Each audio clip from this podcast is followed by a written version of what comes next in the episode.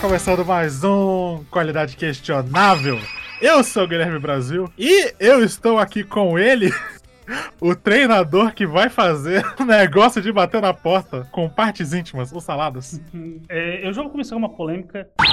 Dança, gatinho, dança. A internet inteira sobre esse filme tá errada. E, inclusive o Esqueletos no Armário, que a Ana mandou pra gente. E eu, eu vou dizer o porquê. Caralho, ó. Mas. A gente começou há 4 segundos. Eu mal falei sim, o salada já, então eu quero guerra. Eu quero guerra. Não é, Eu porque es- eu, eu, eu- eu olhei pra esse filme. Eu escolho a assim, violência. Eu escolho a violência. Mas eu vou explicar o porquê melhor. Tá bom.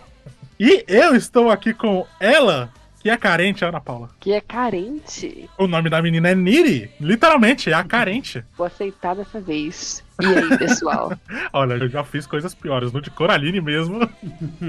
Eu chamei de Não, peraí. trapezista Foi foda. superdotada. Tô contigo aqui pra falar sobre pegar no pé. Falando em pegar no pé, puxar no pé, aquela coisa de idoso, tá ligado? Que é. Não deixar o pé pra fora da cama, que senão o, o capeta puxa. Hoje a gente vai falar do capiroto. Finalmente, aqui neste Halloween de qualidade questionável, hoje é Jabrura, o Tinhoso, o Mochila de Criança, o Beuzebu, o Pé Preto, o Inimigo, o Cramunhão. O sete pele, o sinteco gelado. Cuidado com ele, pois ele pode se apossar do seu corpo e morar no seu coração, na sua casa. Caralho. Exato, eu conheço muitos e muitos nomes pro diabo. Mas hoje a gente vai falar do diabo e do corpo de Jennifer. Porque esse é o nome original do filme. A gente vai falar de Garota Infernal. Porque hoje não só é mais um episódio da nossa pequena saga de Halloween aqui, como é um dia de clássicos questionáveis. E este é da rodada dos saladas. Eu pulei a minha, também por vários problemas técnicos aqui dentro. Mas eu pulei a minha dessa vez pra esse maldito trazer um filme igualmente maldito igual a ele. E ele decidiu trazer isso, essa tranqueira de filme que é o Garoto Infernal. Olha, esta lambança. O senhor não reclame, porque tenho piores. Eu tenho Ah. Eu sei que o senhor tem, tem conheço. só. Eu sei, eu sei, eu fiquei com medo de tu trazer, cara. Eu fiquei com medo de trazer até Evil Dead, que todo mundo gosta, não entendo o apelo do Evil Dead. Ah, é maneiro, mas. eh, Não sei, não me desce, não me desce. Pra mim, o Bruce Campbell, ele é o apresentador dos filmes do Homem-Aranha, que chama ele de Aranha Humana. Aham. Pra mim, esse é o papel de destaque da carreira dele. Não o personagem icônico marcado para sempre na cultura pop. Mas, hoje a gente vai falar deste clássico de 2009. Nove. Olha aí, Ana. Só Volta pra Ana falou. falando que não tossiu. É, a Ana falando antes da gente começar. Não, vocês viram que eu parei de Nossa, mas tossir? agora eu engasguei. Vai começar a vomitar líquido preto, tá ligado? Credo, não fala uma coisa dessa. Eu tenho família. Não, isso falando nisso, só no final do filme, a mãe da Megan Fox aparece. Incrível. Eu fico pensando, sabe aquele, ô, essa menina tem mãe não? Então, né, bicho? Sabe aquela velha chata que tá no shopping e criança começa a chorar e fala, essa menina tem mãe não? Pois é, eu estava assim. Porque a menina fez acontecer, eu ia pra boteco 5 da manhã em dia de aula, ia pra casa abandonada e nada. Da outra também. A única coisa é que deram uma desculpa. Ah, ela trabalha, né? É. É, reparei fazer o quê? Final do filme que ela trabalha. É. Esse filme, sabe o que, que ele é? Ele é tipo Peanuts, tipo Charlie Brown e Snoopy, que não aparece os adultos, ah, tá. só pra focar os adolescentes, entre muitas aspas, de 35 anos. Tem quantos anos? Tenho 15, Sr. Banner. Desgraçado, parece 30. Tinha o Chris Pratt. Eu ia falar isso, até tem o Chris Pratt nesse filme, ele aparece rapidinho. Sim. Mano, Como- tem o Chris Pratt, tem mais gente. Tem J.K. Tem, É, ele é o professor Gancho lá.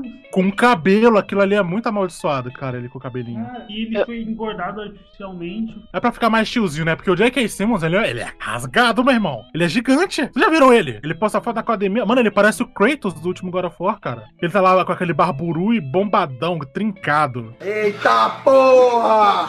Mas a gente falando de gente que tá nesse filme, o dublador do Patrick Estrela tá nesse filme. Sério?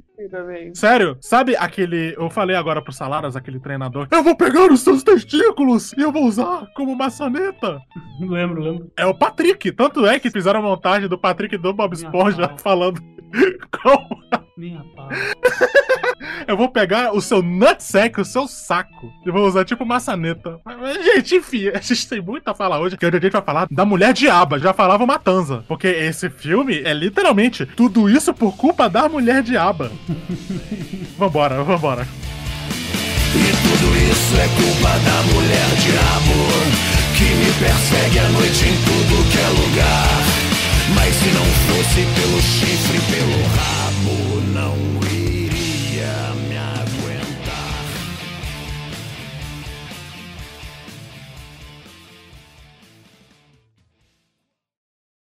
O número de vítimas cresceu em um incêndio terrível que destruiu uma boate local bem popular em Devil's Kettle ontem à noite.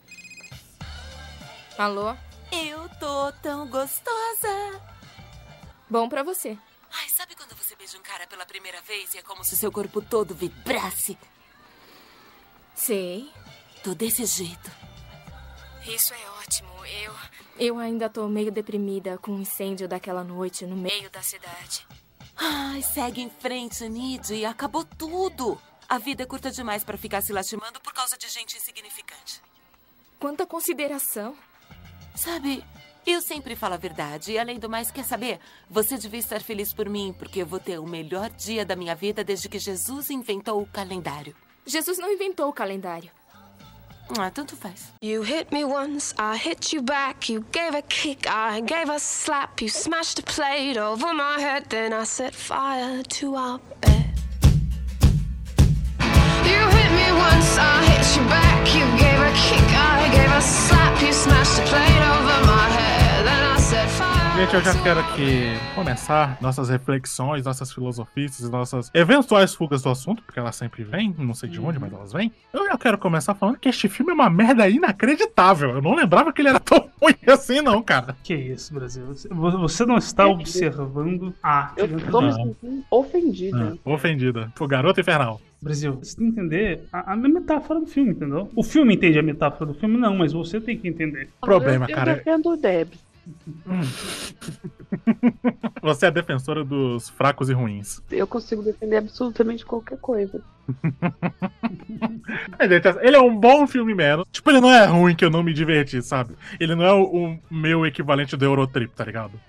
Mas é que, tipo assim, eu acho que ele tem muito potencial desperdiçado. Porque esse filme, quando ele deixa de querer ser o filme galhofa de adolescente estilo anos 70, 80, porque essa é a grande inspiração do Garoto Infernal, é aqueles filmes da época de locadora que fica ali no cantinho empoeirado que ninguém Uhum. pega. É, essa é a ideia, né? Ele é um filme trash terror. Mas ele, ele não precisava ser, porque as partes que ele não é são as melhores partes. Pra mim, o brilhantíssimo Não, não. desse filme tá no fato dele ser um grande filme trash. Por quê? Porque, veja só, ele não tem noção, parece que eles não tinham noção. Ela, né, que foi a roteirista e uma diretora. Ah, sim, sim, sim. Eu tava, eu tava falando da produção no geral. A primeira curiosidade, quem escreveu o filme foi a mesma pessoa que escreveu Juno. Uhum. Ah. E, inclusive, foi um problema que eles tiveram nos screenings, né? Nas mostras antes pro público, né? Um pessoal queria falar que queria algo mais leve, tipo o Juno, e o outro, tipo, "Ah, eu quero ver as tetas. Sabe? É complicado. Mas o que eu tava falando, eles, eu digo assim, tipo, a produção no geral, parece que não tinham noção que a Amanda Bynes e a Megan Fox são ótimas atrizes, cara. Elas são muito boas. Seyfried, Seyfried. São mesmo. Eu, eu, a Amanda. Como é o nome dela? Sei lá, mas não é a Amanda Bynes, essa é a outra atriz. Não sei como é o nome dela. Amanda Seinfeld. Amanda Seinfeld, essa entendi, Amanda aí. Bynes. É outra, eu só sei porque ela fez Hairspray. Não, não, não, não. Essa aí é do show da Amanda que passava na Nickelodeon. Pra mim, ela é a Amanda Bynes de Hairspray. A, a garota do chiclete. Mas enfim. Fox não é uma boa atriz, não, cara. Eu sei que ela não é, mas eu tô falando nesse filme, tá ligado? Pô, Você mas- não pode dizer que ela não tá boa nesse filme. Não, ela tá é boa nesse assustadora, filme. cara. Ela tá boa nesse filme, mas ela tá boa nesse filme porque. Então. Né? Aí é que. O filme é É ruim. isso, então. Todo mundo tá bem. Eu não achei ninguém, tipo assim, nossa. Ah, aquele tipo, aquele namorado lá, o pequeno time do Scott Pilgrim, O tipo. o namorado da dele era pra ser assim mesmo. É, talvez. Mas, mas, tipo, esse é o meu ponto, que elas são boas atrizes, que eu tô querendo dizer. Eu acabei me adiantando muito no meu raciocínio, eu não estou pensando linearmente. O que, que eu quis dizer? Esse filme me deixou realmente encucado de que a Megan Fox podia ter tomado rumos muito melhores pra carreira dela, que não fosse sofrer nas mãos do imbecil do Michael Bay, do machismo da indústria. Eu via que ela podia ter feito mais, cara. Porque Eu- eu, eu acho que ela bem dirigida. Sabe o que, que ela? Ela me lembra, sei lá, o Mark Wahlberg. O Mark Wahlberg, na mão do Scorsese, prestou pra caralho. Agora, ele não é bom ator necessariamente. Mas eu acho que ele tem potencial, sabe? Que ele já É, foi nisso- explorado. Até porque nisso ele é... eu vou ter que concordar. Eu acho que a Megan Fox podia ter feito filmes melhores do que. Que não dependesse só dela ser dela bonita. Exatamente. Eu não tô dizendo que ela seria uma grande atriz, mas eu acho que com uma direção melhor, ela pelo menos seria um- uma atriz, tipo, nível B ali. Um B pra A, sei lá, tipo B assim, que você E. vai no cinema ver um filme dela e pensa, pô, massa, mandou bem. Tipo, ela nesse filme, ela é assustadora, cara. Ela é muito bizarra. E é coisa, tipo, não é coisa do que ela tá falando, porque esse filme, ele é muito mal escrito. Ele é muito, é tenebroso. Ele fala algumas coisas assim que que é desgraçado, cara. É imbecil. tipo aquela parte lá no final, ah, ela não está voando, ela está levitando. Ai, por que, que você sempre desmerece o que eu faço? Tipo, gente, o que é isso? Às vezes eu senti achei que eu tava. isso fantástico, Brasil. Como é que você... não, Sala- exatamente, véi, é, o filme é uma sátira, tipo, é ridículo, mas a intenção é ser ridículo, é mostrar, É. tipo, cara... Beleza, do beleza. ponto- Não, peraí, deixa eu terminar. Silêncio, estou utilizando a palavra. Cala a boca que eu tô falando! Falando aqui do meu ponto de vista, não é uma conversa incomum, tipo, isso acontece realmente, velho. Se você tá inserido num grupo, eu não sei se esse é o seu caso, mas é o meu caso, mas que é só menina e só mulher, eu ouvi muita coisa assim, velho. Ah, já vi, eu já É vi. Não comigo, óbvio, mas já vi. é. Então, é ridículo, mas tipo assim, acontece. Ai, por que, que você tá com inveja? E aí, tipo, é uma coisa absolutamente ridícula e outra menina cai, mas eu não tô com inveja. Na verdade, ela tava assim, com inveja da coisa ridícula, mas é tipo, absurdo. Não, beleza, mas eu tô dizendo que tava meio fora de lugar, tá ligado? Não, eu, eu, Porque eu vou... A situação. Não, é porque eu- ele é meio escrachado. Ele é escrachado, beleza. Então, tipo assim, Mas só que eu não assim, entendo- a- eu não entendo essa, essa mania de querer fazer o filme. Tá tudo bem ele ser desse jeito. Ele escrachado, beleza, gente. Mas gente, eu- beleza, mas o que eu. É só um exemplo ruim, beleza. Mas o que eu tô falando é que, às vezes, tem cada louco. Ai. Não, beleza, então tá bom. Vamos, vamos, Eu, vamos eu não vou, eu vou, eu, vamos eu vou dar um exemplo melhor de que o filme é ruim, mas tá tudo bem ele ser ruim, tá tudo bem ele ser mal feito e mal produzido, porque eu acho que essa é a intenção do filme. É diferente quando você pega um filme que as pessoas escrevem mal e não sabem te atrair pro filme, do que uma coisa como Grosso Infernal, tá ligado? Que ele é mal escrito. Eu não vou dizer que ele é, nossa senhora, que coisa bem escrita. Não é. Mas, tipo, pro que o, o, o filme se propõe, o filme faz muito bem. Beleza, se ele fosse todo assim, beleza, mas é que às vezes, pra mim, parecia que ele não se decidia. Porque ele ficava trocando de tom muito bruscamente. E eu gosto de quebra de tom, eu gosto de quebra de expectativa. Gente, eu gosto de filme da Marvel, sabe? Tipo, eu até hoje gosto de piadinha da Marvel. Aquela piadinha fora de lugar. Beleza. É que às vezes tinha umas coisas que me chamava atenção, porque aconteceu umas coisas um pouco demais. Tipo, cara, a Megan Fox, ela foi sequestrada numa van por uns caras bizarros. Eu achei, assim, um pouco, talvez de mau gosto, tá ligado? Porque ela era uma moça no mato com uns caras que amarraram ela. E aí, o filme, ele estava rindo de si mesmo ali, tá ligado? Eu achei esquisito. Eu não estou dizendo que é errado. Eu não acho que exista a forma correta de você fazer um filme pra comer de conversa. Mas eu achei esquisito. Às vezes me tirava. E você falou que é as partes mais fracas, que é quando ele decide não ser o trashão, trashão Uhum. mesmo. Pode ser porque eu realmente não sou muito fã de terror trash, mas é que eu achei o filme, ele tem umas partes dramáticas, digamos assim, que são muito boas. Quando a Niri, né? Que parabéns pra quem escolheu o nome da menina, a menina que segue a garota popular zona, que se chama Carente. O nome da menina é Carente, velho. Começa o filme, ela tá numa instituição, né, cara? Tá internada. Porque pra todos os efeitos, ela matou a melhor amiga dela pelo sadismo ali no final. E provavelmente foi culpada ali pelos outros também. Você acha? Verdade, né? Eu acho que Provavelmente precisavam de alguém pra culpar e Quem, acharam quem, quem que se vai explicar? Ah, é, verdade. Ela foi o que pegaram, né, então. Ela tava filete de papelaria, velho. Uhum. Sim. Gente, essa menina, ela podia virar a próxima Buffy, Vampire Slayer, tá ligado? Porque você acha que o Van Helsing mataria o Drácula usando um estilete? Ele não conseguiria. Agora a Niri conseguia. Ela pegava o Drácula, cara, com estilete. Tá aí, falaram, os próximos Castlevania, se a Konami fizer, tem que ter o estilete, estilete. como arma. Um estilete. Não vai ter loja de armas, sei lá, vai ter uma Leroy Merlin. Já pensou? Mesmo plot de Castlevania, só que, tipo, numa loja de material escolar. Então você tem que pegar grafite, lapiseira, tudo isso pra bater no Drácula. Daí é um bom jogo, cara. Você tem que se virar ali. Tipo o The Last of Us, o The Last of Us que você faz bomba, mas tipo bomba caseira, de qualquer jeito, com prego e pólvora. Tudo usando fita adesiva. Aí se você fizesse isso, um jogo de caçar vampiro, mas que você tá num shopping. Seria tipo um Dead Rising. Caralho. A gente precisa de muito dinheiro, né, cara? Que a gente tem ideias Esse é o muito boas. problema, né? E- Não, não tem muito dinheiro, mas se eu tivesse, eu A gente tem mais ideias que- muito merdas que dariam muito certo, sério. Sim, cara. Mas enfim, enfim. Tal qual uma, uma ideia muito ruim que deu muito certo, nem tanto, né? Porque foi mal, mas tipo, eu acho que a execução foi muito certa. Vamos voltar pro filme. I'll cut off your nutsack and nail it to my door! Like one of those lion door knockers rich folks got! Voltando pra onde eu tava. Que hoje eu sou o inimigo, eu sou aquele lutador que é o, o vilão, tá ligado? E aí vocês dois estão contra mim, como vocês sempre estão segundo minhas paranoias. Vai te tomar no cu, essa porra é craque, caralho. Tá drogadão, pessoal. Dá-lhe a coronhada nele logo. Enfim, eu acho que esse filme ele podia render como um filme de repente de suspense, entre muitas aspas, sério, porque membros de banda que queriam ficar famosos já é uma galhofa. E beleza, mas só que assim, eu acho que as duas protagonistas, que uma é antagonista, beleza? Mas eu acho que as duas sustentam um filme inteiro só na parte dramática mesmo, porque a Amanda Seyfried, ela é uma boa atriz pra caralho. Ela quebra ali uma hora que ela fica se abraçando e ela passa terror psicológico muito bizarro, muito, muito bizarro. De verdade, as duas eu achei muito bem. A parte lá no comecinho, que elas vão pro show e que começa tudo a pegar fogo, que a Megan Fox entra na van, ela tá completamente apática já. É, cara, tipo, É é, a despedida, e, na verdade, né? Foi uma coisa que até eu assisti o filme inteiro, mas eu não entendi direito, porque durante todo o tempo ela tava completamente apática. Tipo, tudo começou a pegar fogo. E isso real eu não entendi. Tipo, se alguém tiver uma explicação. Mas ela não demonstrou nenhuma reação. Aí depois, cara, pelo amor de Deus. Tem coisa mais ridícula que entrar na van de uma banda bizarra no meio de uma floresta, que é o que o Brasil falou. É bem galhofa isso. É Uhum. literalmente a situação exemplo que todo mundo fala, tipo assim, não seja burro. Pra mim, ela tava catatônica. Então, mas é. Pelo então, choque. Porque ela tá catatônica. Mas, A cara, ideia é isso que a Megan Fox é que, tipo assim, Parece que ela, tava tá enfeitiçada. Exatamente. Ela, É. eu, eu vou, eu vou sugerir que ela estava enfeitiçada.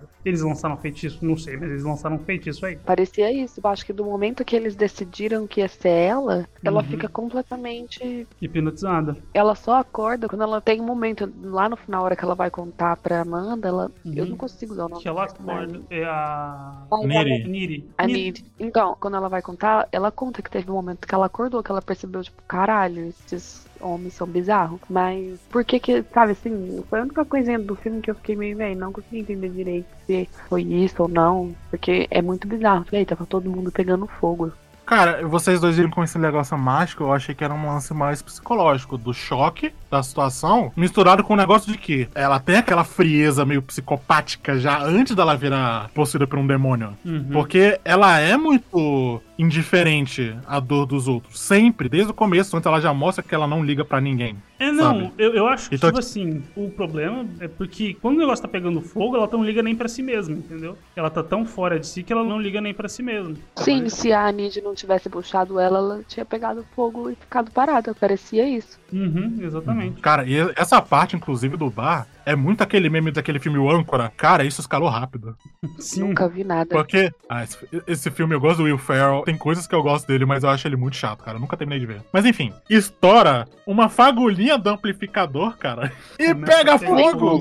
Será que isso Explode! foi planejado? Se pá, deve ter sido, Eu porque os caras ficaram que, super tipo, foi tranquilos. planejado pela banda. Então, eles estavam. Uma, eles estavam tranquilos, e outra, se sumiu uma garota no meio do fogo, é mais fácil Assim- arrumar uma desculpa. Não sei. Tipo, a gente larga o. Pode ser, porque eles estavam super tranquilos naquele momento que eles foram buscar ela. Cara, É. eu, eu acho que a gente tá pensando muito em conveniência de filme de terror. Tipo, É, filme não, de terror ele tem muitas exatamente. Eu não, conveniências. acho, eu né? não acho que, tipo, a gente tem que ficar batendo cabeça. Seja tão com- pensado, seja tão pensado. É porque assim, eu tô achando que a gente tá transformando esses merdas, esse Maroon 5 de merda. E sendo que o Maroon Mano, 5 já é o Maroon 5 de merda. Tem umas comparações que são muito, muito, muito idiotas e me fizeram rir, e, portanto eu gostei. Tipo, ele falar, você quer ser quem ou você quer ser igual aquele cara maneiro do Maroon 5? tipo, véi, como assim? Cara... e o cara topa, tipo, não, tudo bem, agora eu topo. Shit, Negro, that's all you had to say. O filme começa com o pôster do Fall Out Boy e eles usam Maroon 5, tá ligado? Ele tem toda uma vibe emo e eles usam Ah. Maroon 5. Na verdade, a banda já é meio emo. Mas é porque ela é mais mainstream, né? A Megan Fox. Ah, tá. Falando em emo, gente, teve um personagem que me deu dó, genuína pena, que foi coitado do emo, cara, o Colin. Tadinho do Véi, emo. Coitado. O emo apaixonado. Emo apaixonado. Cara, mas a cena do funeral dele, aquilo ali dói. Dói. É aquele, a vergonha alheia. Ai, Escalou muito rápido. E aí depois, quando a mãe dá o discurso, velho, fica muito pesado. Tipo, cara, ele não tá voando por aí com asas mágicas de fogo, seus imbecis. Para de viajar em cima da morte do guri, tá ligado? Tá aí, pra dizer que eu não odiei esse filme. Eu amei que esse filme desconstrói o emo como algo idiota. O gótico como algo idiota. Essas porra de Edgar Allan Essas babaquice. Ai, a minha alma enegrecida, sofrida, não sei o quê. Não, isso é ridículo, isso é uma merda. Você é um idiota. Para com essa porra. Eu, eu achei isso muito bom. Você está num funeral e você fica com papo de magia, me leve para a escuridão. Pelo amor de Deus, cara. Para, ninguém aguenta mais! Porra, 30 anos nisso! Nossa, puta que pariu. E o pior, eles não aprenderam nada, porque chega a hora do baile. Ai, isso aqui é pelo meu coração. Eles estão furando balão. Ai, gente, pelo amor de Deus. Depois que eu assisti o filme, eu apaguei todo o álbum do 21 Century Breakdown do Green Day do meu celular, cara. pra mim deu. Mas enfim, voltando pro pobrezinho do Green Day lá, né? Do Colin. Que pra mim ele é o Billy Joe Armstrong. Ele é todo esquisitinho, todo cheio dos tiques, né? Que ele é o quê? A terceira ou a quarta vítima da Jennifer? Yes. Não, ele é a segunda. E a gente sabe, né? Não, É, aquela primeira parece- Ah, é que é verdade. o... É o filho do Patrick Estrela. Não, não, tem que é o primeiro, que é que é o o cara da indiano. rua. Ah, porque a gente só descobre depois, é. Uhum. Indiano, aí então ele é o terceiro. Pera, quem que é? Tem o cara da rua, depois tem quem mais? Tem o guri lá que é jogador de futebol. Que parece um gorila, inclusive, aquele, Exatamente. aquele rapaz. Mano, acharam duas pessoas daquele jeito. Dilaceradas, né? Dilaceradas deixaram duas. Nossa, verdade. Nunca chegaram a achar o corpo do rapaz indiano, porque ela largou no mato ali, né, cara? E como tava todo mundo distraído ali com as buscas do incêndio, todo mundo presumiu que ele morreu lá, tá ligado? Sim, sim. Como não dá de identificar a maioria dos corpos, né, incêndio. Inclusive, velho, queria falar uma coisa. O finalzinho do filme, que ela simplesmente encontra pra onde todas as coisas do buraco negro vão, Num riachinho ali do Um lado. nada. riachinho ali do lado, velho. Do lado Ela- da estrada. Não, os cientistas, eles estão procurando pra onde você vai. Não, primeiro, ela podia ter ficado rica. Dane-se Porque ela fez uma descoberta. científica. Não, foda-se a vingança satânica. Eu vou entrar pra revista National Geographic e descobrir pra onde vai o sumidouro de uma cidade do interior. Tá aí, cara, essa é a grande mensagem do filme. Devia investir mais em ciência, tá ligado? Se ela tivesse investido na ciência, cara, na O descoberta, cara na fala pesquisa. isso um dia depois de mais um corte em pesquisa no Brasil. É, Pois é, eu comecei falando isso como uma bela piadinha, mas eu estou realmente falando. Eu percebi que eu estava falando sério na metade da frase, mas enfim. A gente tá se adiantando demais, vamos lá. O lance desse filme, a Jennifer, ela é morta e o que volta é uma Jennifer piorada do que ela já era antes, que ela era a menina má da escola. Ela era uma super Regina George, a Regina George choraria no Não, banheiro cara, por ela não era má, velho. Ninguém fala que ela é má. É, ela era popular. O tipo falava, eu entendi assim que a, a Niri já tá mais, tipo, paranoica. Paranoica não, né? Que ela tinha razão. Quando ela tá mais na pista, assim, que ela fala, cara, ela é má, tipo, maligna. Ah, é. Aí o tipo fala, ah, beleza, ela é, mas não, mas não é o maligna de menina má, de sempre, sabe? Tipo, é porque assim, não tem muita interação com o resto Fala do pessoal. É, não dá pra ver ela sendo do Mean Girls. Ela toma muito do namoro do tipo com ela. É, Eu pensei que era ciúminho, mas a impressão que eu tive do filme é que ela era má, mas ela era má só com a Niri. Tipo, ela é fuxiqueira, ela não é bully, sabe? Mas, mas aí, tá, eu acho que tipo, existe outra coisa, entendeu? Inclusive, ela vai atrás de todos os garotos que a Niri sente atração. É uma coisa pra provocar ela, mas tipo assim. Eu tive a impressão que pode ser isso, mas eu tive a impressão que podia ser uma coisa de ciúmes. Tipo, ela tinha É ciúmes isso da que eu ia falar, ela tem ciúmes da Niri. Porque ela só fala com a Niri, né? Tipo. É, ela só fala Quer dizer, ela Niri. parece conversando no corredor com pessoas sem rosto, É né? que Mas. assim, velho, o filme dá a entender e eu achei que Isso parece. insinua muito que Ela é, tipo, tem um romance uhum, que ficou por ficar. Tinha um lance da Niri ser bissexual, talvez, e ela tá apaixonada pela Jennifer. Porque ali, o último momento que elas têm, né? Tipo, de amizade, tipo, de amor, de carinho, na hora do show, a Jennifer agarra a mão dela. E o jeito que ela olha, tá ligado? Uhum. É muito aquele meme. Olha como elas são boas amigas. Exatamente. Exatamente. É exatamente assim. Exatamente. Na hora que tá bem no comecinho do filme, que a menina da arquibancada vira pra ela e fala assim, cara, isso é uma coisa muito lésbica. E ela falou: Não, somos só amigas, é minha melhor amiga. É nada. Também teve a parte do final que ela falou assim, ai, a gente pode brincar de namorado e namorada, igual a gente fazia. Tipo assim. Mano, tem, tem aquela cena do parquinho delas, criancinhas. Ela lambe a mão da outra, bicho. Uhum. E não conte pra minha mãe. Falei, velho, que? São umas insinuações que vêm de muito tempo atrás, entendeu? Aham. E, tipo, a, a briga final delas é numa cama. Pois é, ela, aquilo, ali, aquilo ali foi sexo sobrenatural, gente. O embate do bem contra o mal foi, Uhum. foi um negócio quase, quase bíblico, tá ligado? Mas, inclusive. talvez a um outro tá falando- tipo de Bíblia. É, pois é. A Bíblia do Zack Snyder, né? Olha aí quem voltou pra cá. Fazia até porque ele não aparecia aqui, né? Essa porra de diretor afundado aí, fudido. Mas, já que a gente ainda tá nessa, quando a Niri fala, não, ali no final, pô, mas você só come garotos, eu corto pros dois lados. Parabéns. Literal, ela saiu do armário ali. Esse é o momento. Tipo, essa galhofa que eu estava me referindo naquela hora, tá ligado? Tipo, ele puxa uma galhofa e são bombas atômicas de galhofa, velho. Que, tipo assim, esse filme ele entretém por isso também, tá ligado? Sim, e é por isso que eu falo que essa é a melhor parte do filme, entendeu, Brasil? Eu não, assim, é que pra mim ele é 8 ou 80, sabe? Ou pra mim a galhofa funciona muito, ou ela, sei lá, achei meio bosta. Aquela banda inteira, cara, eu achei horrível as cenas deles. Horríveis, horríveis. Não só porque eles são vilões, porque eles são os filhos da puta, uns sequestradores, mas porque eu achei eles chatos, cara. São, Com personagens ruins. Eles, Mas eles são chatos mesmo, velho. Tipo, mano, eles tiveram que fazer a porra de um pacto pra ter sucesso. Sabe aquela música ruim deles? né?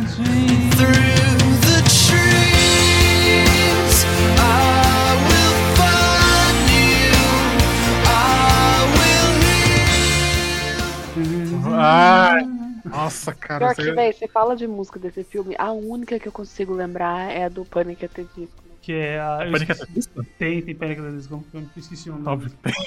Óbvio que É, é a música. Mano, o clipe da música do Panic! at the Disco é o filme. Aham. É uma, Ah, é uma aqueles das músicas mais né? famosas. É New Perspective, lembrei. É, é que eu não conheço muito Panic! at the Disco. Nem eu só conheço essa música. É, não, eu, come- eu comecei a conhecer porque eu tenho uma amiga que gosta muito de Panic! at the Disco, por isso que eu conheço. O meu contato com o Panic! at the Disco foi ver o show deles no Rock in Rio muito distraidamente, porque eu não gostava muito deles, eu queria ver o Muse. Aí eu fui comprar uma pizza e uma cerveja, sentei ali no cantinho e... Obviamente. Tava, tava mais falando com o pessoal no grupo do que... Também é ai. Vaccine Not Treasure, né?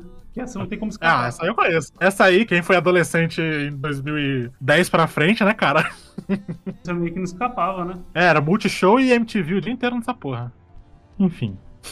Vamos voltar pro filme. Vamos voltar pro filme. Não falei que ia acontecer? Sempre, sempre. Já é marca registrada. Mas antes a gente algum dia for conversar com alguma agência, algum merchan, qual que é o diferencial de vocês? É, nós temos, primeiramente, o diferencial, óbvio, né? Que nós somos dois negros e uma mulher bissexual, mas nós também fugimos muito do assunto. A gente não foca no nosso próprio tema, a gente esquece do próprio programa e não tem nenhum domínio sobre as técnicas básicas de radiojornalismo. Então, a gente eu não- com certeza vai fazer um ótimo merchan pra você, porque a gente vai fazer o merchan automaticamente, a gente nem vai perceber que a gente tá fazendo merchan, de repente. Exato. A gente faz muito merchan ocidental aqui, que a gente sinta a marca doidado. É. Inclusive, anuncia aqui. enfim, enfim.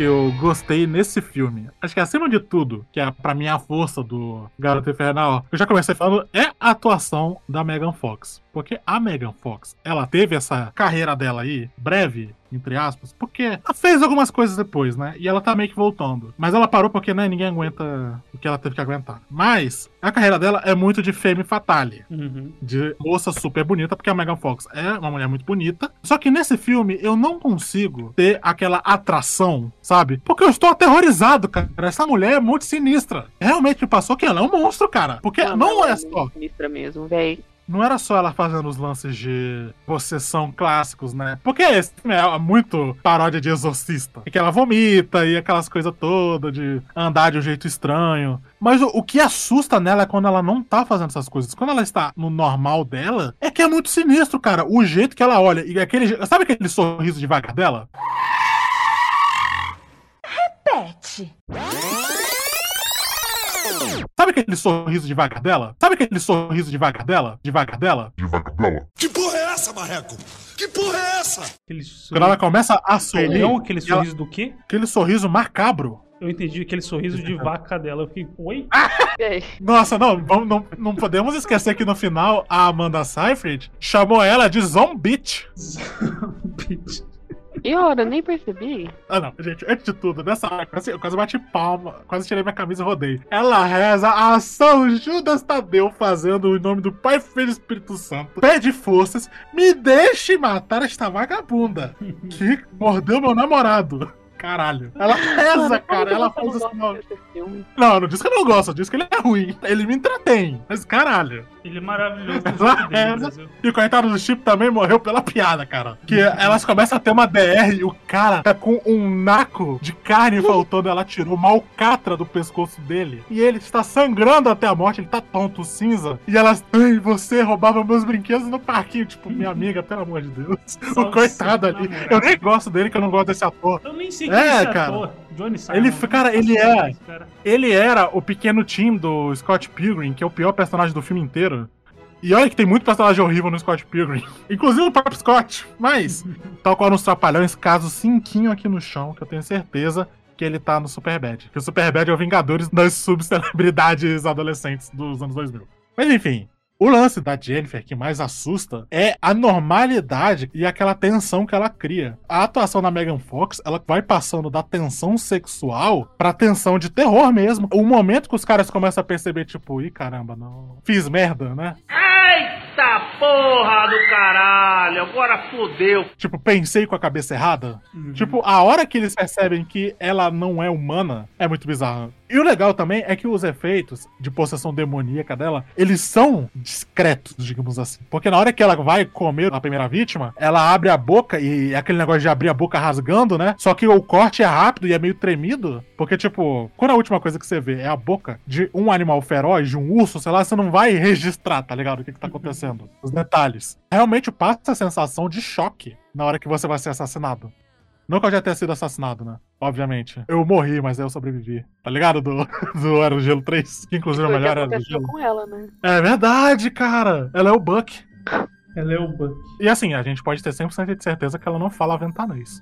Ó, essa é uma observação que nenhum outro cast faria. Você não vê ela falando com vento no filme. Mas tem certeza? Na verdade, poucas pessoas conseguem falar com vento. Acho que só a Pocahontas, porque a Pocahontas, é, depois do vento, o que que tem? Não. É depois, É depois da curva, o que que tem, né? Ela vê as cores do vento. Exato. Também, né, gente? Mergulhando numa cachoeira daquela altura, desde criança, quem é que não vai enxergar coisa diferente e colorida, né? É, bateu a cabeça um monte de vezes, certeza. É por isso que ela fala com árvore, conversa com guaxinim, É. confia em homem branco. Porque Maluca, ela, Bateu a ela deve ter um coágulo sanguíneo no crânio dela do tamanho de uma tangerina.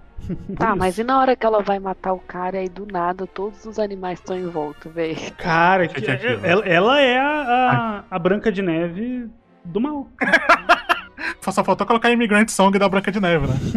Não, e são casais de animais. Pô, mas isso aí é sinistro, hein, cara? Isso é um negócio meio satânico dos Cara, animais. E depois o, o cervo lá tava mastigando o cara.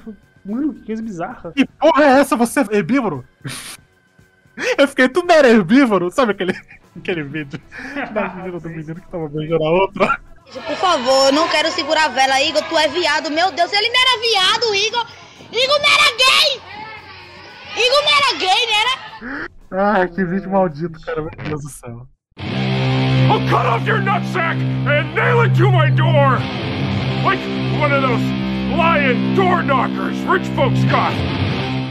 Esse filme é até bem popular, né, cara? Muita gente lembra dele. Cara, ele tá ganhando uma popularidade muito grande, porque ele tem toda essa temática lésbica e todos os comentários que ele faz em cima sobre isso. Não que eu acho que todos são bons, ou bem feitos no mínimo, tá ligado? Cara, sabe um comentário que eu gostei? Que eu acho que ele fez bem? É que ali no final, mesmo depois de tudo que a Jennifer fez, mesmo depois de todo o mal que ela fez, que ela se tornou, o filme desconstrói esse negócio daquele, ah, ela é a menina nerd quietinha que vale alguma coisa, ela aí é a safadora da escola, ela é a malvada, a crazy bitch, não sei o quê. No final, o filme reconhece quem é o vilão, cara. Porque a Niri realmente ela tinha que matar ela, ela tinha que impedir, era inevitável, e só ela podia fazer isso. Mas no final, eu acho que teve uma redençãozinha pra ela. Tipo, esse negócio de escola, sabe? De você separar as meninas que valem alguma coisa e as meninas que não valem, nunca vai ser correto, nunca vai prestar. Não existe nenhuma possibilidade. Se você faz isso, cara, você tá errado automaticamente. E também, o filme reconheceu, cara, ela era só uma moça que foi assassinada numa floresta, sabe? Tudo bem que o filme tirou sarro disso, o filme inteiro, e é só agora ele desistiu, tudo bem. Mas nessa parte, você vê que claramente só uma mulher poderia ter escrito esse filme, só uma mulher poderia ter dirigido esse filme, porque esse é um comentário super complexo, e mesmo depois de tudo, num filme de terror de chacina galhofa, conseguir fazer isso, sabe? Que a, a Mana Seyfried, a Niri, no final, ela tem a origem de super-heroína dela, que ela é mordida por uma Megan Fox radioativa e vira uma mulher demônio, só que sem o lance do demônio, ela só é super poderosa e com poucas desvantagens. Na verdade, os traumas são genuínos, né? Que ela é uma kicker, né? Como ela mesma diz. Que ela mandou um. Ela deu um chute do Chuck Norris no queixo da mulher, velho. Roadhouse. É muito escroto. voando. Saiu voando. Aí já foi a primeira prova que ela tem uns poderzinhos ali, né? Que eu vi assim, caramba, quando é que você entrou um filme de Kung Fu? Pra voar longe assim? Ela levita no final, né? Meditando. E ela atravessa a cerca, cara. tipo, que nem um T-1000 do Exterminador do Futuro. Tá bom, não que nem o T-1000, que o T-1000 ele não faz o estrago que ela fez. Nem um T-800 mesmo. E aí ela vai pro quarto de hotel e é a cena pós-créditos, quer dizer, é os créditos do filme, que esse filme é inovador. Esse filme é muito inovador. Esse filme, ele tem slides pós-créditos. Pra que uma cena pós-créditos? Pra que vai fazer o público esperar assistir essa cena cortada ali depois? Se você pode fazer um PowerPoint no meio dos créditos. Você é mesmo um gênio! Você deve ter um QI lá pelos 160! E aí que eu quero dizer que toda a internet tá errada. Porque, tipo assim, Ah. eu, eu acho que as pessoas ainda têm muito medo e preconceito com o gênero de terror Z, que é esses filmes trash. Acabam tendo que fazer os filmes parecerem ser mais do que eles são. Ah, porque tem todo o histórico. Tudo bem, eu acho que aquela thread que o esqueleto do armário fez, mostrando que o marketing foi ruim, eu acho que realmente deve ter influenciado no, no quanto o filme ganhou, mas eu não acho que o filme seja bom pros padrões hollywoodianos. Ele não chega nem a ser um filme A, de blockbuster, essas coisas, também nem um filme, é, não é cult, mas é aquele filme... Ele não é um filme intelectual. Exatamente, intelectual, essa é a palavra. Então, tipo assim, ele é um filme com uma liberdade criativa, até certo ponto, porque ele é um filme, sei lá, ele custou 16 milhões. É pouco pra um filme, sabe? E ele rendeu, sei lá, 31 milhões. E, geralmente, filme trash é isso que eles vendem, sabe? É óbvio, eu acho um filme com esse elenco gigantesco, fazer só isso, eu acho que foi um, um erro no marketing mesmo. Mas o filme, ele não é pra ser um filme bom ou um filme super cabeça. Ele é um filme pra ser divertido. E ele é um filme sim. pela paixão do cinema. Porque muitos desses filmes B, filmes Z, eles são filmes pela paixão do cinema. São filmes que eles não se importam em seguir aquelas regras do filme bem contadinho, do filme bem explicadinho. Essas regras, elas não se aplicam a esses filmes. Tanto é que, tipo assim, ah, quando é que os diretores resolvem explicar o que, que a Megan Fox é? Quase no final do filme, ah, não, ela é uma suco. Eu não acho que eles precisavam ter feito isso. É meio do nada que ela decide É, se reaproximar da. Miri, né? É. É meio difícil entender como anda a relação das duas durante o filme, né, Uhum. cara? Porque é um vai e volta muito esquisito. Eu acho esse. Eu não sei se Parece um namoro. É esquisita. Parece um namoro Tipo, adolescente. É. desde o começo é esquisita. Parece um namoro Parece um namoro adolescente. adolescente. não, não, mas é, é tipo, é o, jeito que as coisas acontecem são mesmo. adolescentes, né? É, no filme são. No filme são, elas têm lá seus 30 anos, já são umas senhoras. Mas enfim. Quantos anos você tem? 15. É ruim, deve ter 30. Mas, Salaras, isso que você tá falando, por mais que eu comecei falando que eu gosto mais da parte que ele não é tão galhofa assim, né? Uhum. Que eu acho que poderia ter rendido, de repente, até um filme cabeçudo de gênero, que eu, eu ia gostar, mas eu não acho que é uma obrigação, tá ligado?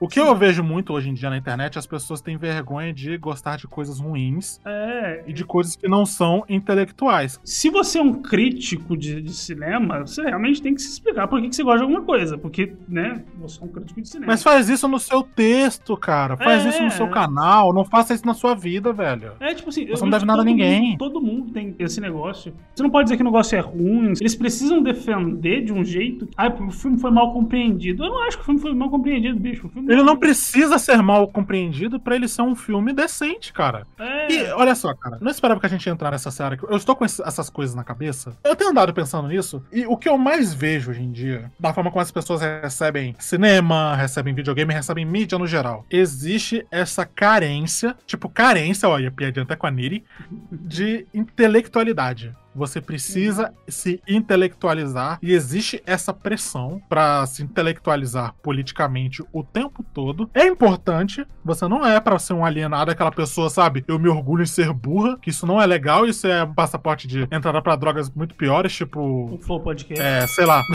Eu ia falar bolsonarismo, mas tudo bem. Também. Olha, esse aí tem decadência. Tô, tô- tô tentando escapar da droga que tá subindo aí, entendeu? Ok, ok.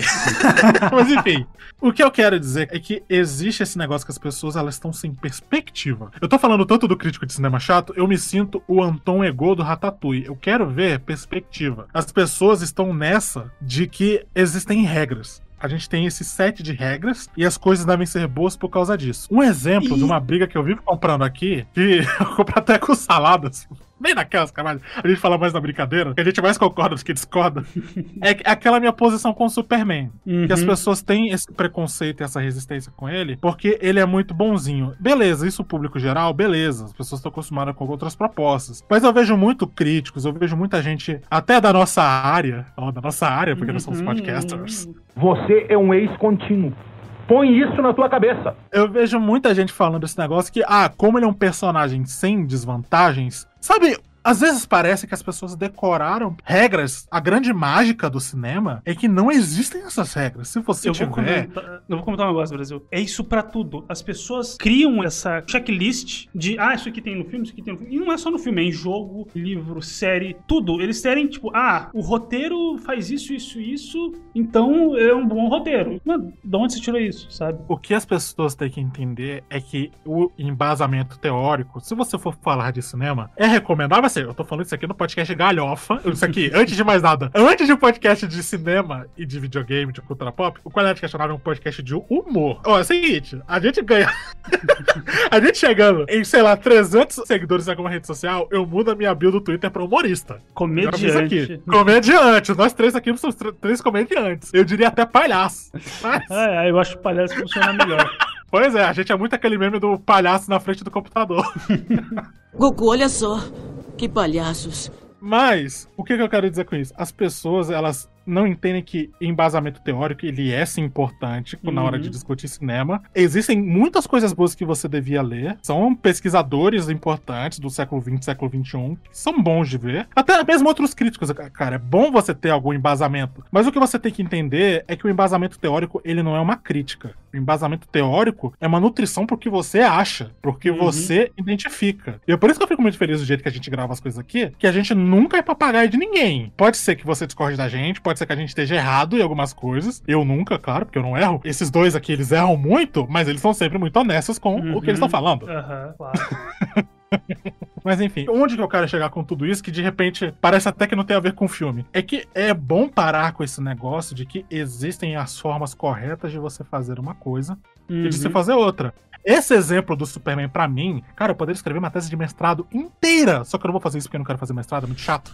Esse negócio de que o personagem, ele, para ser cativante, ele deve. Sabe aquele Bob Esponja normal, arredondado? Uhum. O personagem, ele deve ter desvantagens e ele deve ter essas barreiras, porque senão ele não é engajante e eu não me identifico. Isso também é outro ponto. Essa obsessão por identificação. Identificação, E se- cara. e, e, antes de mais nada, a gente tá entrando num, num ramo meio perigoso, é muito bom deixar claro pra quem está ouvindo: isso aqui não se aplica à representatividade. Isso é outro É, assunto. É. Não confunda e não distorça o que eu falo. Por isso que eu falo as merdas que eu falo aqui, porque aí ninguém distorce, foi eu que falei a merda. Mas, o que eu quero dizer com identificação? Nem tudo, a arte não se trata sempre sobre você. Você a não arte precisa também pode se identificar com alguma coisa pra apreciar aquela coisa. a arte ela também pode te inspirar. Uhum. Então, por exemplo, voltando a- até pro filme, eu posso não me identificar com tudo que as moças passam, porque a minha vivência de homem é 100% diferente do que elas passam. E tem coisas que, por exemplo, até a Ana teve que falar, "Ah, realmente, menina, tem esse negócio, esse lance da rivalidade. Eu não tenho como experienciar essa rivalidade. Uhum. Isso já é um grande ponto do filme. É uma visão diferente que eu não me identifico,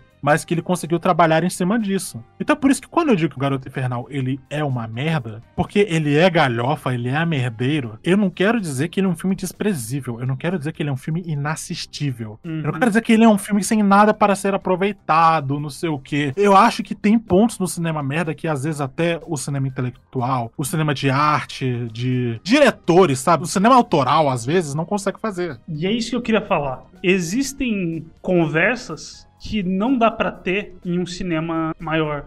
Em 2009, você não consegue ter a conversa que a diretora e a, a roteirista, que a diretora é a, eu esqueci o nome da diretora, mas a roteirista é a Diablo Code, Deixa eu verificar aqui só um minutinho. A diretora é a Karin Kusama. Você não tem como fazer isso dentro de um filme grande. Porque, primeiro, o estúdio não vai deixar. É Querendo uma ou não, pautas sociais, infelizmente, são uma briga a ser comprada. Uhum. Sempre. E aí é por isso que o cinema B, ele acaba virando esse depósito de grandes ideias. Por exemplo, um filme que a Ana realmente gosta muito, que é o Debs. Ana, o Debs significa muito pra você, né? Por N motivos. Você, Ana, você é que mais fala do cinema LGBT do lance de tragédia, né? Uhum. E dessa fetichização do sofrimento, sabe? Uhum. Nós três aqui, na verdade, a gente entende muito bem disso. Por quê? Porque negro e mulher. E também tem todo esses lances de sexualidade. O cinema, ele fetichiza isso. É, é muito aquele negócio, acho que foi você, Saladas, que falou, o turismo do homem branco no sofrimento de... Exatamente. De- Ai, que ódio. Mas é exatamente isso. Você não precisa ser representado apenas no sofrimento. Eu sou mais do que isso. Eu gosto de galhofa, sabe? Esse negócio de eu não gostar do terror galhofa é puramente um gosto. Eu realmente não sei dizer porquê.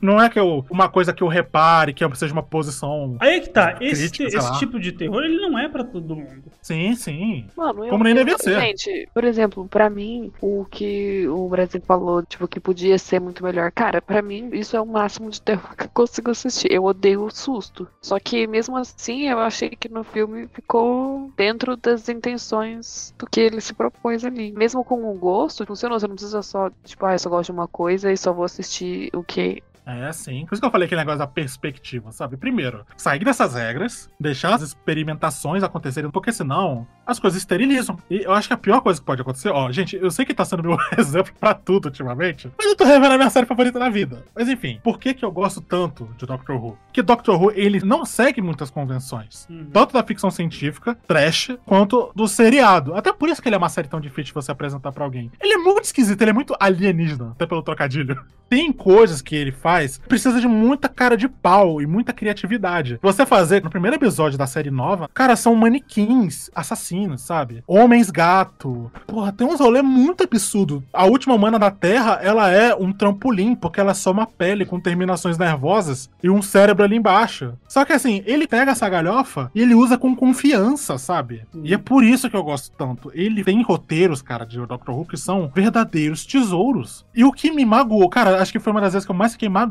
com uma série. Foi quando aconteceu a décima primeira? É, a décima primeira temporada. Tinha tanto potencial ali, por quê? Porque a décima primeira temporada marcou uma coisa nova, e é sempre bom em Doctor Who, essas mudanças de paradigma, porque o status quo tá sempre se reventando, porque o protagonista morre, regenera e vira outra pessoa, né? Então, às vezes o status quo, o seu elenco muda sempre. E aí, o que que aconteceu na décima primeira temporada de Doctor Who? O doutor virou uma mulher. Ele regenerou, o Capaldi morre, né, o décimo segundo, e ele virou uma moça, a Jojo Whittaker, que é uma excepcional atriz. Excepcional, ela é muito boa. E aí, o Steven Moffat saiu, que era o showrunner. E aí entrou esse imbecil, que é o Chris Chibnall. Imbecil. E, cara, aconteceu a pior coisa possível. Que não é que a série ficou idiota, não é que ela ficou mal feita, ela ficou chata. Ela ficou entediante. Ela ficou com ideias comuns. A grande graça de Doctor Who é: nossa, é isso aqui que tá acontecendo, é isso que tá levando, mas não, não é bem assim. Às vezes o vilão não é exatamente o vilão. Às vezes ele é mal, mas tá tudo bem ele ser mal, sabe? Você entende que às vezes são criaturas com instintos. É uma série que celebra a vida, tipo, valorizar a vida, as diferenças. Mas aí a série ficou tipo: esse é o monstro e ele vai pegar, mas ele não pega. Chata paca.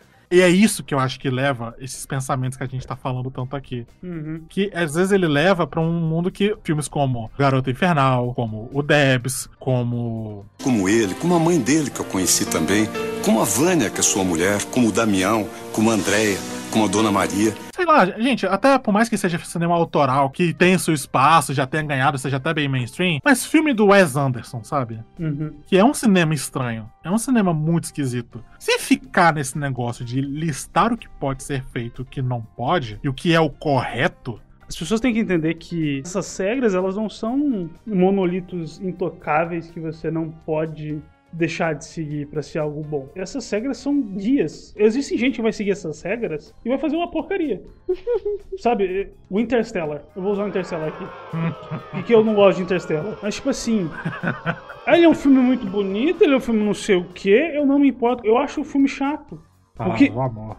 Ah, nem começa. Você tem que acreditar no amor. Ele segue todas as regras, mas essas regras não são interessantes. É tudo muito chato o que- acontece no filme. Tipo, é bonito, mas Eu e gosto, mas, eu gosto, mas ele é chato. Ele é um filme chato a beça. Gente, sabe um filme que segue todas essas regras? Que eu dei o exemplo até de como fazer um personagem super poderoso, engajante, segundo os grandes intelectuais. Thor 1 segue todas essas regras. Thor 1 é bom? Não. Alguém pode olhar na minha cara e me dizer que o primeiro filme do Thor é bom? Porque o Thor tem desvantagem. O Thor Nem é. lembro eu- de Thor 1, velho. Amiga, eu invejo muito você, porque eu, eu detesto o primeiro Thor, cara. Detesto. E aí, é porque aí, o pessoal é super poderoso, ele pode ter, não sei o que, pipipi. Cara, eu não sei se é porque eu sou muito acostumado desde muito cedo com megalomania de anime, mas eu acho que as pessoas elas têm que abrir mais um pouco a cabeça. Cara, deixa certas explosões sensoriais acontecerem, deixa absurdos, Uhum. sabe? Se entrega pro nonsense. Porque querendo ou não, o Garoto Infernal mesmo, que virou essa grande dis- discussão nossa, que a gente tá irritado com o mundo aqui, né? Pô, mas eu vou, eu vou te dizer, é por isso que eu queria trazer esse filme. Porque, tipo, eu não lembrava qual era o roteiro do filme, não lembrava do que aconteceu. Eu não lembro do roteiro desse filme, eu assisti agora de manhã. Mas eu, eu lembrava que eu gostava do filme. E, e eu falei assim, cara, eu gosto de filme. Eu queria trazer um filme trash, um filme ruim, entre aspas, aqui. Ruim nesse. Mal feito, digamos Mal assim. né? feito. Pra mostrar que, tipo assim, existem outras coisas além dos filmes normais. Tem muito pra se interpretar, cara. Exato. Sempre. Gera discussão. Exato, exato. Não é só bom pra gente, como é bom pra você de qualquer jeito. O cinema bom não tem o que fazer pensar. Às vezes é porque você quer pensar em uma coisa só. E você está realmente pensando se você quer só pensar em uma coisa só. Caracas. Às vezes, ó, até usando uma referência que tem a ver com a Megan Fox, tem muito mais do que os olhos podem ver. Agora, você tá ligado que agora é Linkin Park no talo, né? On, I face myself. ai, ai. Gente, tem mais algo a acrescentar depois de toda essa filosofia? Eu acho, eu, acho, eu acho que já foi suficiente. Pra mim já foi suficiente. Anas, tem mais algo pra reparar? Tenho nada a acrescentar, velho. Eu sou Optimus Prime. E mando esta mensagem para qualquer Autobot sobrevivente que esteja refugiado entre as estrelas. Estamos aqui. Estamos esperando.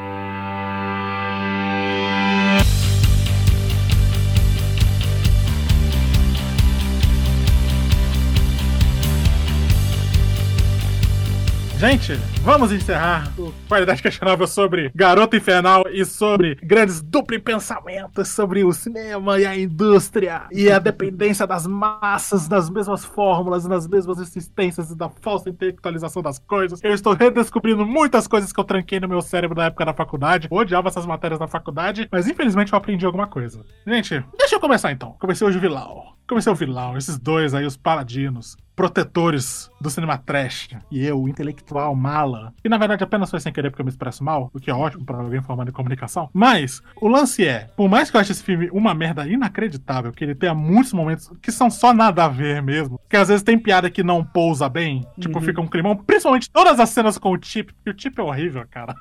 Beleza, talvez fosse intencional, mas, gente, intencional ou não, ficou uma merda. Valeu pela intenção, continua ruim. Parabéns, você é profissional em ser um merda.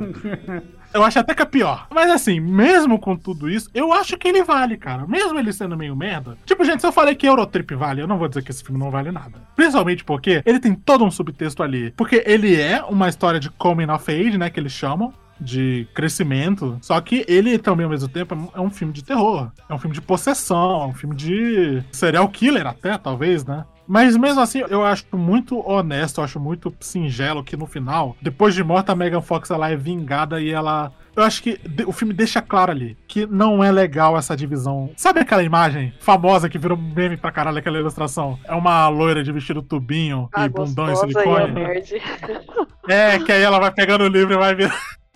paquerando a menina de suéter. Só que aí virou meme, e aí, cara, tem uma série, eu acho, de tirinhas, que as duas, na verdade, são namoradas. Isso é muito bom, sim. Tem, tem. É maravilhoso, cara. Que na verdade, tipo, uma é toda tímida, e outra, não, sai dessa casca, não sei o que, mas se não quiser também, tudo bem. Tipo, realmente transformaria algo positivo. Que eu acho até que o que esse filme faz não é legal. A Niri, ela não é melhor do que a Jennifer. Ela, inclusive, não acha isso, né? Sim. Eu também não vejo que ela tem, por exemplo, crise de autoestima por causa da Jennifer. Vocês sentiram rivalidade entre as duas? Faltou perguntar isso. Tipo, fora o lance de querer a vida, porque a Jennifer, ela tinha esse negócio de querer a vida da Niri, né? Não via rivalidade. Eu acho que o que Eu também não. rivalidade, na verdade, era tipo, É, verdade. exatamente. Sim, Uma coisa muito mais convergente em ciúme. Então, isso eu achei muito legal. Esse também é o ponto, cara. Ele não usa uns arquétipos batidos de filme de terror e de filme de grandes embates entre protagonistas de personalidade forte femininas, né? Uhum. Ele não usa isso. Por isso eu acabei ficando com isso na cabeça que, porra, se quisessem fazer um filme que se levasse a sério, é algo legal. Que é algo que poucas vezes você pode olhar pra um filme galhofa, pensado pra ser galhofa, e pensar nisso. O que significa? O que significa que ele tem personagens bem escritos pra um filme que não precisava e que nem tava muito interessado, sabe?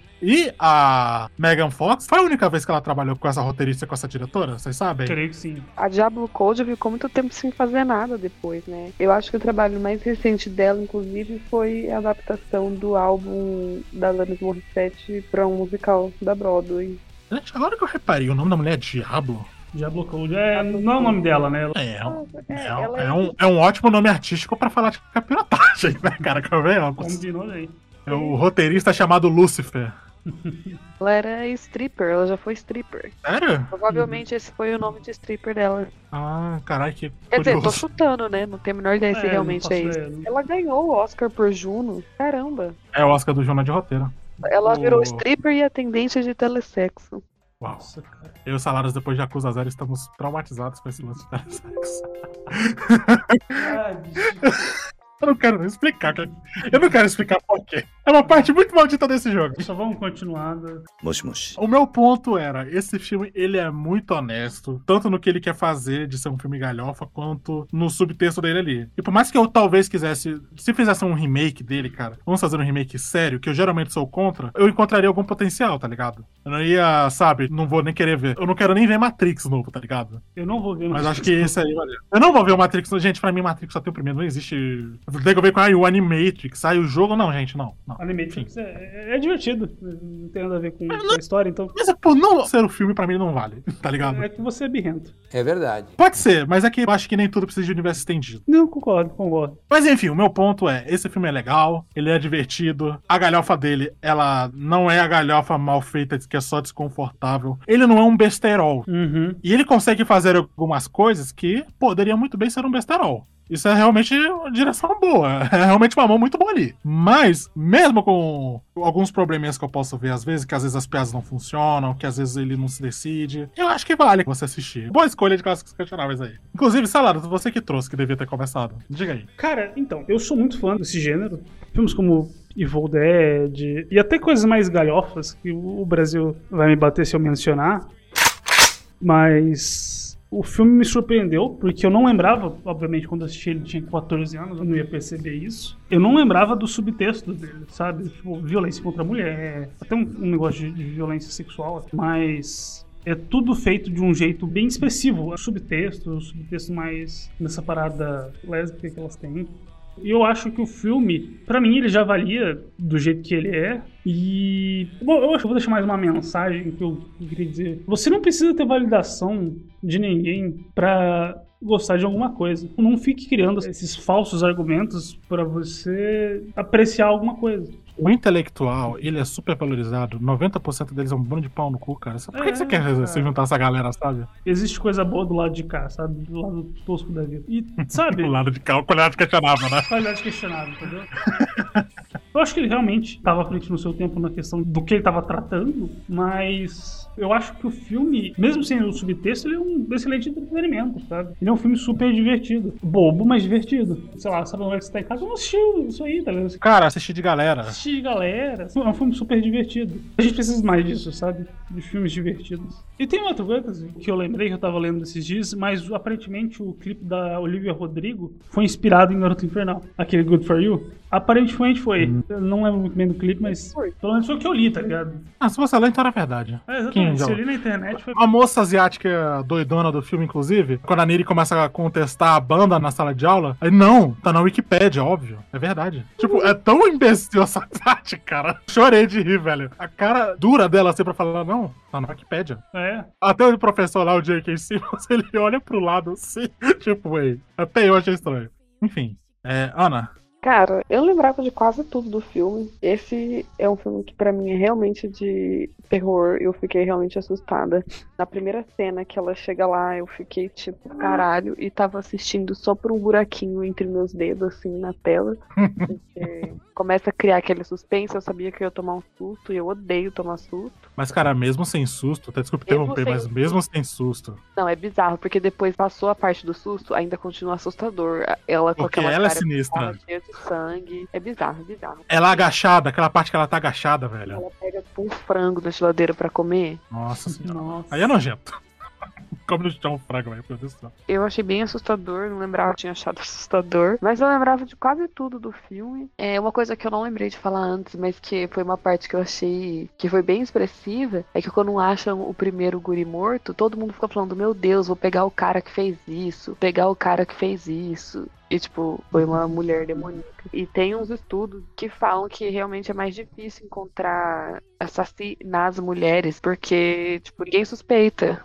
Enfim. Mas eu gostei muito. Eu acho que ele é um filme bom. Não acho que ele é um filme ruim. Porém, realmente, eu acho à frente do seu tempo. Eu acho que pra um filme de 2009, tipo assim, a Diablo Code ainda fez muito. E que eu acho que se tivesse um remake, e nem precisava mudar tanta coisa, eu acho que só fechar umas pontinhas, ou não também, mas tipo, dar uma arredondada ali, eu acho que ele faria muito, muito sucesso. Como a gente tanto discutiu, tem seu mercado, tem seu valor. Exatamente. Não sei se talvez fizesse sucesso, mas enfim. Faltou a gente tocar nesse assunto. Ele é fracasso de bilheteria? Ele, ele, ele- ele, se ele pagou? che- ele, não ele se pagou, ele recebeu um pouco a mais. Em casa ele não ganhou muita coisa, ele se pagou, né? Em casa que eu digo nos Estados Unidos. No mundo ele ganhou mais uns 15 milhões. Assim, Honesto, ninguém tá- não era possível que a Fox estivesse esperando tanto assim desse filme. é. Bom que só tinha idiota ali na Fox nessa época, mas né? Assim, talvez pudesse ter ganhado mais destaque, mas eu não acho que influenciaria tanto, não sei. Mas a gente até chegou a tocar nesse assunto. O marketing é péssimo, cara. O marketing do filme desse foi péssimo. É que venderam tanto como, ah, é da roteirista de Juno. Tipo, venderam como um produto de Juno e também venderam como um filme de terror erótico. Ele não é nada disso, cara. Sim. Mas, gente, encerramos? Encerramos. Encerramos. Este foi o Qualidade Questionável de Garota Infernal. Que outro programa além deste aqui faria um programa inteiro sobre Garota Infernal e discutiria o, o estado de morte intelectual do cinema, de supervalorização intelectual do cinema, eu diria. Mas se eles quiserem ouvir mais da gente reclamando sobre como a gente não gosta das pessoas, pelo menos eu, onde eles podem seguir a gente? Siga-nos nas nossas redes sociais. Estamos no arroba qualidade no Twitter, arroba qualidade questionável no Instagram. Tem todas as nossas redes sociais aí no post do Spotify, no post de qualquer lugar, na verdade, que você estiver assistindo. Assistindo não. gente- Assistindo é, com os escutando. ouvidos. Assistindo com os ouvidos. Assistir a coisa de mesa cash. Você não fala tanto do Flow Podcast aí. Ok. É... Respeita nosso trabalho. Você que está nos ouvindo, por onde você está nos ouvindo, você consegue clicar aí no linkzinho, vai ter os nossos Twitters, os nossos Instagrams, TikTok da Ana, a minha Twitch e a Twitch do Qualidade Questionável. Segue a gente aí, continua colando aqui no Qualidade Questionável, que muita gente maneira aí, muita gente maneira, geralmente nós três, mas, né? mas nós três somos um charme. Somos mais do que o suficiente. Exato. Nesse momento está nós três nas nossas casas, sabe aquele alto abraço de terapia? em grupo de ciame. Mas, gente, é isso aí. Valeu aí, até semana que vem. Tchau, tchau. Falou.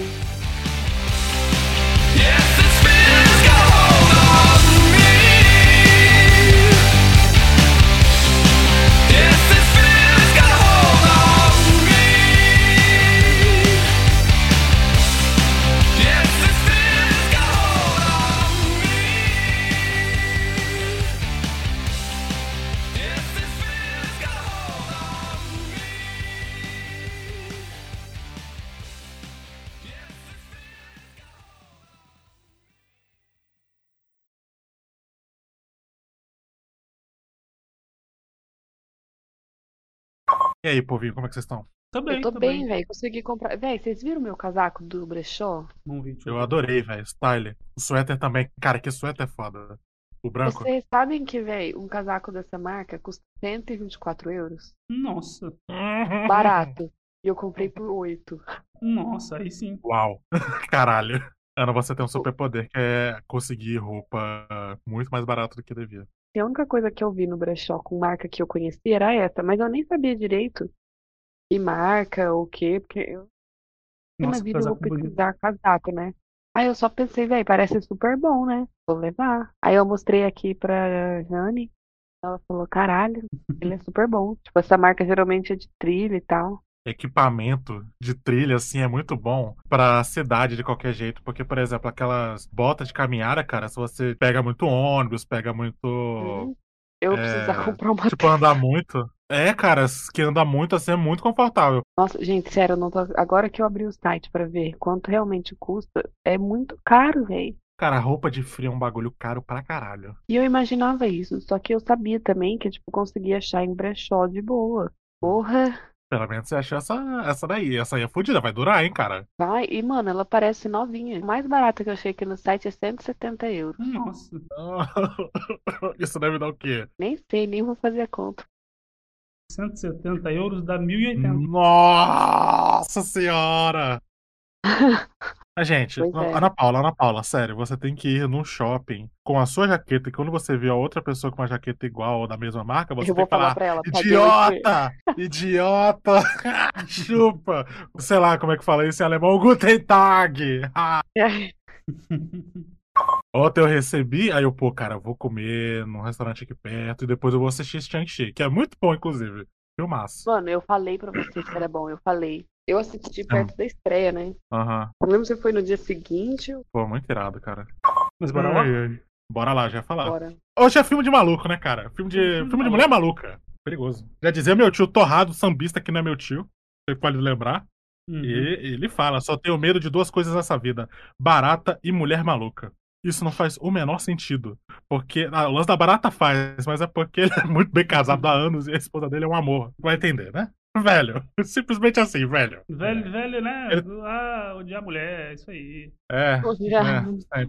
Ah, que que legal, que coisa maneira. E esse também é o mesmo senhor que fala que não gosta de preto. Ele chegou em mim com 12 anos e falou: Eu não gosto de preto. O que é isso, tio? Mas a gente é preto. Eu falei: Mas a gente é preto. Não, eu não, não consegui conceber. Aí ele falou: Não, é que eu gosto de uma pretinha. O que, que é isso, velho? Eu tenho 12 anos. Ele falou isso pra mim, sabe? Caralho. É-. Eu adoro o Torrado, cara. Muito bom. Ninguém sabe. Eu pergunto pra minha mãe, mas onde é que vocês conhecem ele? Que ele é um amigo de família, não é meu tio. Minha mãe parou assim, porra, não é que eu não sei. tipo, é? ele só apareceu na vida da minha família, é isso, tá ligado? Ele é um espírito Ah, né, é. que, que acompanha a família de vocês. Ninguém mais conhece ele, só vocês, tá ligado? Um preto velho que apareceu, tipo, o religioso, sabe? Sei. É o preto velho que, adota- que patrono da família Brasil. Patrono Ele é- da família Brasil. Exato, cara. Se aparecer um dementador, eu faço o expecto patrono, aparece um sambista. é bem melhor do que eu fiz o teste do qual que seria o seu patrono. O meu é um esquilo cinzento. Me O respeite, meu cara. é um ratinho Eu olhei assim, aleatório lá, fiquei de, fiquei de cara. Eu nem lembro. Eu achei isso um absurdo. Não, esquilo não, vai tomar no cu. Enfim, vamos, vamos começar. Outro dia a gente fala de quanto a J.K. Rowling é horrível. Ok. Pô, vocês repararam que eu não tô mais tossindo igual uma retardada? Ou será que não? Uhum, Reparei. Olha só. Esse dia de antibiótico. Podia desse antibiótico, inclusive. Né? Minha mãe Mas, mandou eu tomar 14. Ela Quem sabe sou eu. Conhecimento médico de mãe se sobressai sobre a medicina moderna. Exatamente. Sempre. Não, mas nada supera a vovó. A vovó, qualquer coisa que acontecer. Sabe a mãe do Cris? Eu vou pegar o xarope? Aham. A vovó era, eu vou pegar. entendeu? Não, a vovó era Coca-Cola.